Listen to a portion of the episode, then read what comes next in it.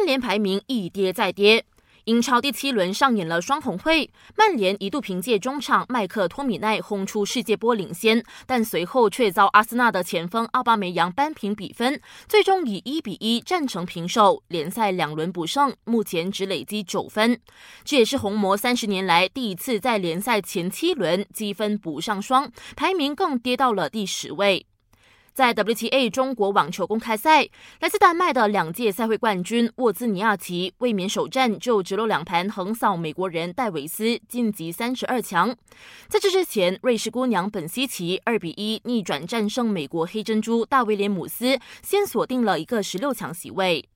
二零一九年世界青年羽球混合团体赛小组赛敲响战鼓，在 B 组作战的大马队先后打败东道主俄罗斯和澳门，通过一天双赛的考验，暂时领跑小组。今天只要战胜香港和加拿大，我国就能以小组头名晋级八强。